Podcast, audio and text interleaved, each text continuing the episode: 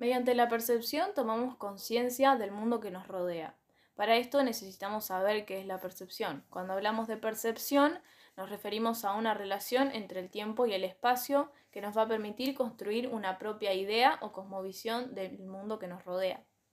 Para esto también necesitamos saber que nuestra percepción y los sentidos están culturalmente educados. ¿A qué hacemos referencia con educados? Con que cada cultura nos va a enseñar una manera de visualizar nuestro entorno que es objetivo y darle una visión subjetiva que se va a transformar mediante el proceso de la comunicación.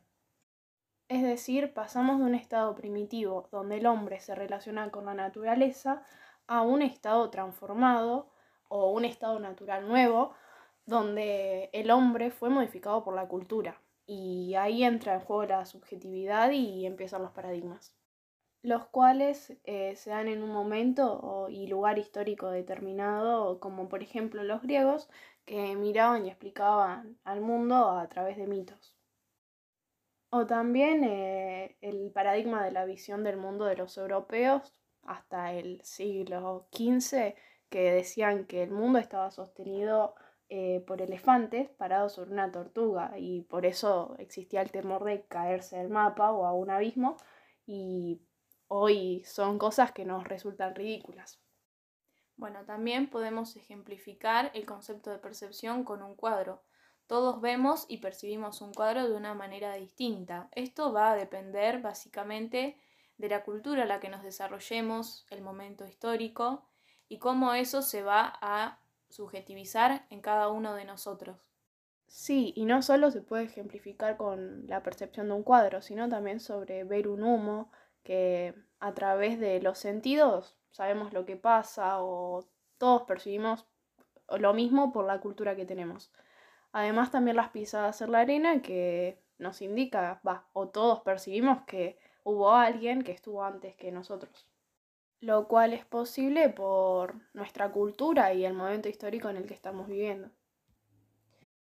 Bueno, también hay teorías que van a desarrollar un poco más este concepto de la percepción, como lo es la teoría naturalista, la cual sostiene que la percepción es un reflejo del mundo que nos rodea, es decir, existe un mundo, hechos que son idénticos para todos, pero que se redefine como subjetivo mediante el proceso de la percepción.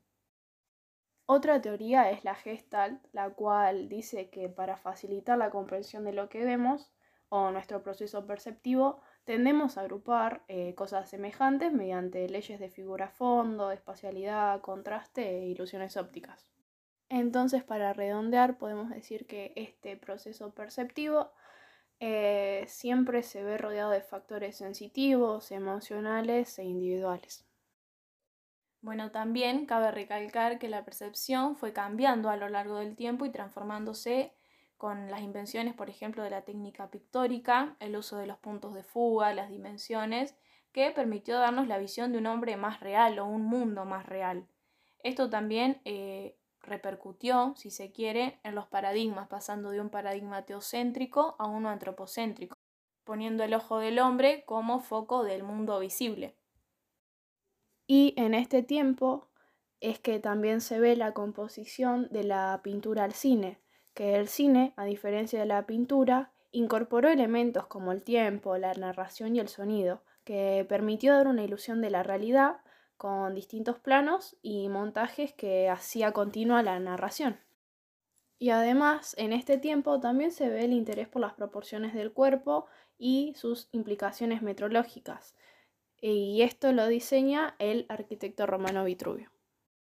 Y basado en el interés eh, de la percepción de la figura humana, aparece la sección áurea, que es el espacio donde se visualiza lo más importante y se puede representar eh, dividiendo un plano en tres partes iguales y lo que se destaca es aquello que se ubica en la intersección de las líneas.